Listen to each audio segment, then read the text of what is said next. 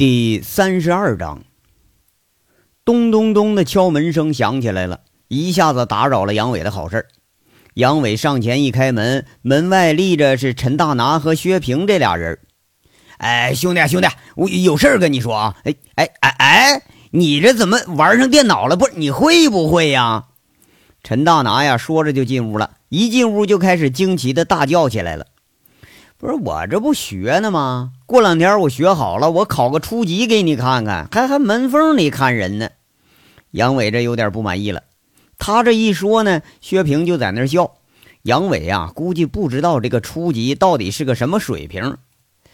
哎哎，我说你干啥？你哎，你买个笔记本，你在这看黄片呢？哎呀，嘿 嘿哎嘿哎呀呀呀！你这小子你呀，这陈大拿是哈哈大笑。看着那笔记本电脑上俩人正在那儿干呢，这话一说，薛平那脸呐，看着这就红了。不是陈陈大拿，哎，你长那个眼睛，你是出气儿呢你啊啊！你看看那打炮的是谁？杨伟挺不满意，这粗话一出口啊，就听得薛平皱了皱眉头。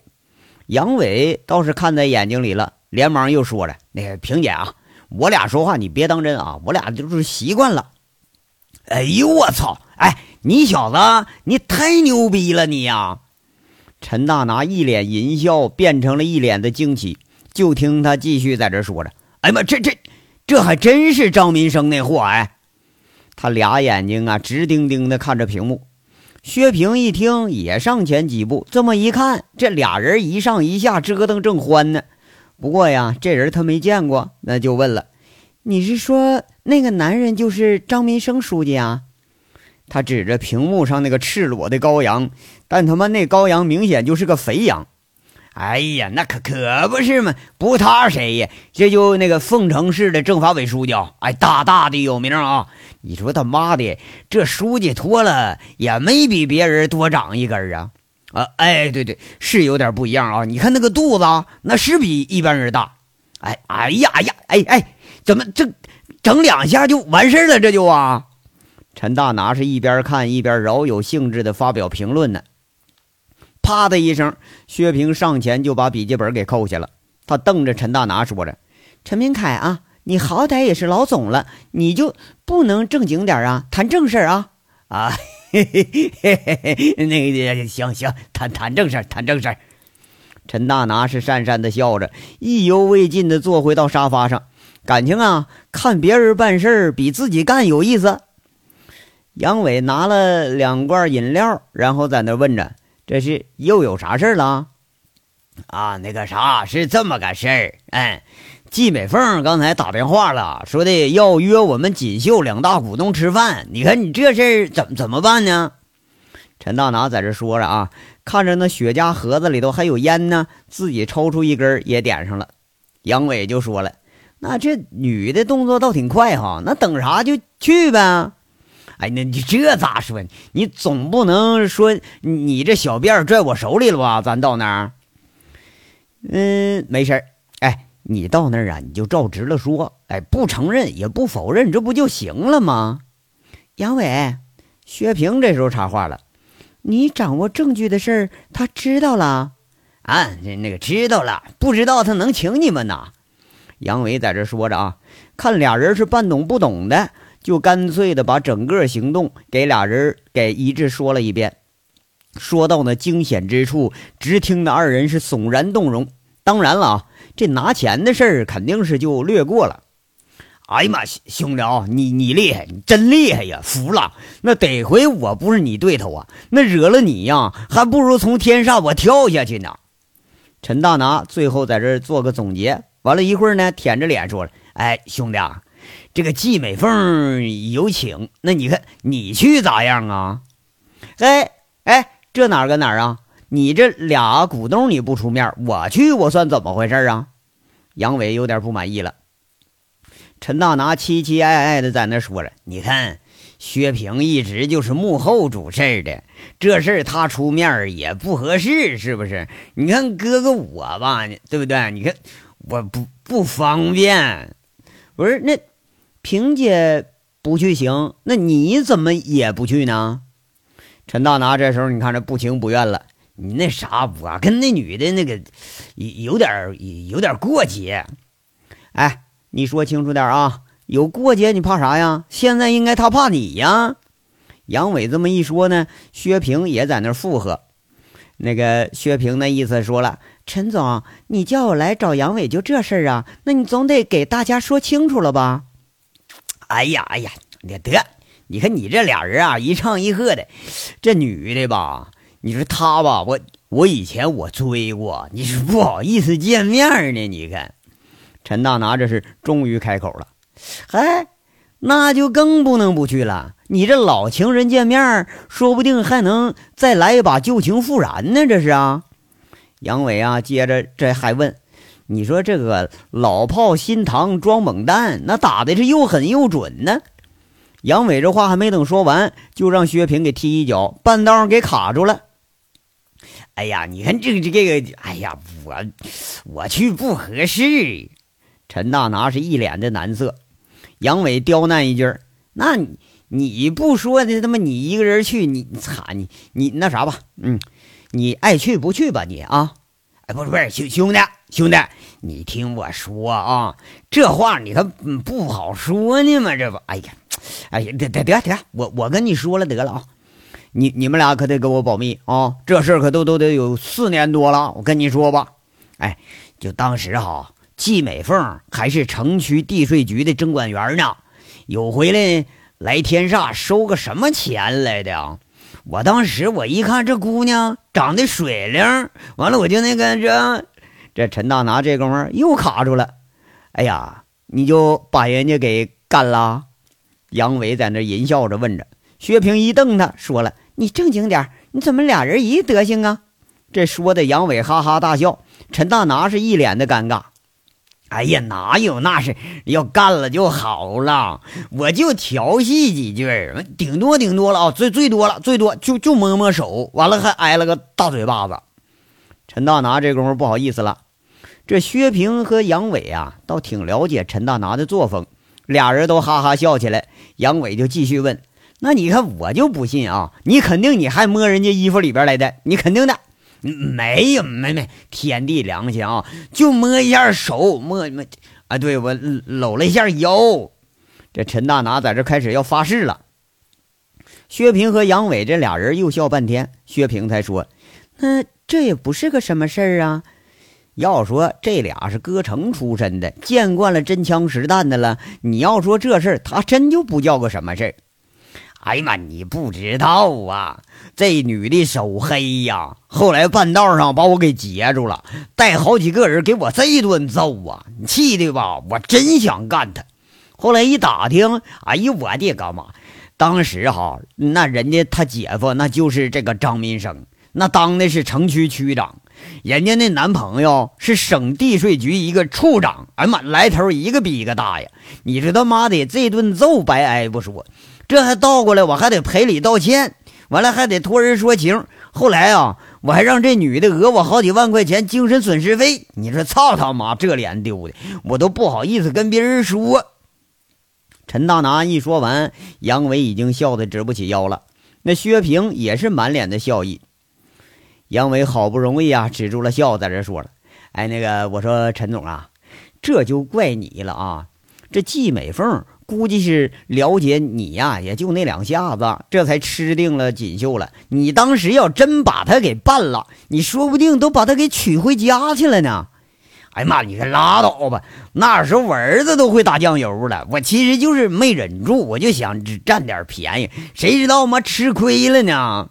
你说，哎呀，亏的亏的没招了。哎呀，咋整啊？你要说吃亏这事儿没办。哎，办了吧？那家子不定他妈得得得得怎么整我呢？我这是多亏了没整成。呃，平姐呀，那你说怎么办呢？杨伟在这问薛平。薛平啊，在看杨伟眉目之间，他就有点不自在了。那这样吧，你陪陈总去一趟吧，这号事儿你处理的比他好。这薛平在这说这么一句那陈大拿赶紧说：“对对对对对，兄弟，这。”给人吃个瘪再讹人这事儿，这你在行啊？你这，哎哎，我说陈大拿，你这骂我呢？你夸我呢？杨伟一听这话，他就不对劲儿，不高兴了。薛平一听，想想你说杨伟干的这些事儿哈，也不禁关耳。哎，你说这话说的倒也是没错。哎呀，那那也行吧，那我跟你去。那是啥时候啊？杨伟在这问一句。他倒不是说真不想去，而是想看看陈大拿出个丑。陈大拿当时就高兴了。那个明天中午，到时候我我叫你啊。那个去了我介绍，完了到时候你跟他谈啊。哎呀，哎，你瞅就一个女的，你瞅把你吓着样啊你呀！杨伟笑着在这说着：“你说这能让陈大拿吓得不轻的女人，杨伟还真就想见识见识。”仨人在这坐着谈了一会儿，陈大拿笑眯眯的要告辞，那一脸暧昧的看着杨伟，在这说：“哎呀，留不留不啊？你们俩谈啊！”这看的薛平啊，有点怪怪的，还以为陈大拿哎说了自己的丑事，他不好意思了呢。哎，杨伟，你干这么大事儿，你怎么都没告诉我呀？要不要不是说季美凤今天打电话，我还都蒙在鼓里呢。薛平送走了陈大拿，关好门，回头就开问。这说着说着，就走到杨伟面前了。那个姐呀，我这不怕你操心吗？反正锦绣现在安全了，你管他什么方式呢？杨伟给了薛平一个最满意，也是他最想听的回答。薛平看着杨伟，把他手里的烟给拽掉，扔进烟灰缸，说了：“下午你怎么没打电话呀？”啊，那个睡着了，忘了。杨伟在这笑着，想起自己早上胡乱答应的事儿，看着眉目无限春光的薛平，那薛平在那嗔怪了：“哼，你故意的，是不是？”哎，哪有？杨伟是一脸无辜。薛平啊，拧他一下鼻子，在这说了：“嘿，你看我怎么惩罚你这小坏批啊？”哎，那你你请我吃饭，你撑死我得了呗。杨伟是一脸的惨笑。自从有了那层特殊关系啊，什么玩笑他都敢开了。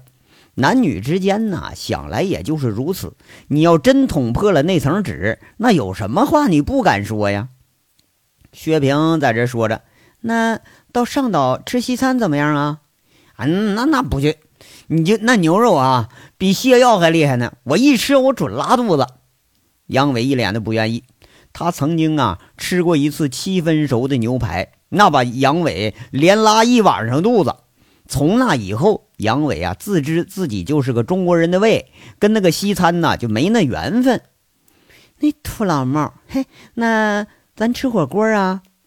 薛平一边问啊，呃，他一直不自觉移动那个手，就贴到了杨伟的黑脸蛋子上，还轻轻捏一捏。杨伟说了：“那啥，叫上娇娇和红梅，咱俩人吃，他都不热闹。”不许叫啊！今天我就只请你一个人。薛平当时就不依了，那那那就吃火锅吧。杨伟最后还是听从了薛平的建议。这杨伟看来还真就是饿了啊，在那草原小肥羊火锅城一连吃了三盘子羊肉，看的薛平是惊为天人，说呀：“你呀，你还是真能吃哈！这搁一般家庭还真就养活不了你。”杨伟在那边吃边说了：“那我能吃，我也能干呢。”这一句话说的，薛平哈哈笑起来了。杨伟啊，觉得这话就没错啊。然后他又又补充：“你别胡思乱想啊，我说的是能干活。”那薛平气的就拧着他耳朵说着：“你你你是是你胡思乱想，还是我胡思乱想啊？”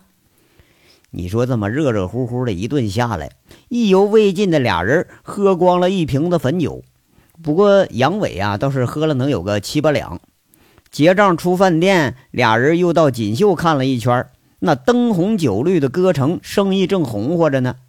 辞职的保安们也陆陆续续回来个差不多了，一派歌舞升平的景色。娇娇啊，正忙着会所的生意。傅红梅呢？你说她上哪儿去了呢？她正在那薛平办公室啊，坐着核对着个什么账呢？一看俩人进来也没说什么，眉头有点皱了皱。那喝的正高兴的杨伟倒也没发觉什么不妥。俩人从锦绣出来，薛平啊，一直开着车沿着泽州路拐进了凤翔小区。这个小区离市政府不远，小区建成的时间挺长，当时还没有大面积住房这一说呢。这绿地呀，激流的是特别大，整个小区二十多栋楼显得是非常宽松，环境也好。薛平在凤城租住的房子就在这地方，不过杨伟以前他可是从来没来过。那坐在副驾驶位置上的杨伟啊，明知故问了：“姐啊，这上哪儿去啊？不回天煞呀？”你说去哪儿啊？薛平不置可否。这车里头是暗黑一片，杨伟估计啊，现在这老板肯定是一脸的暧昧。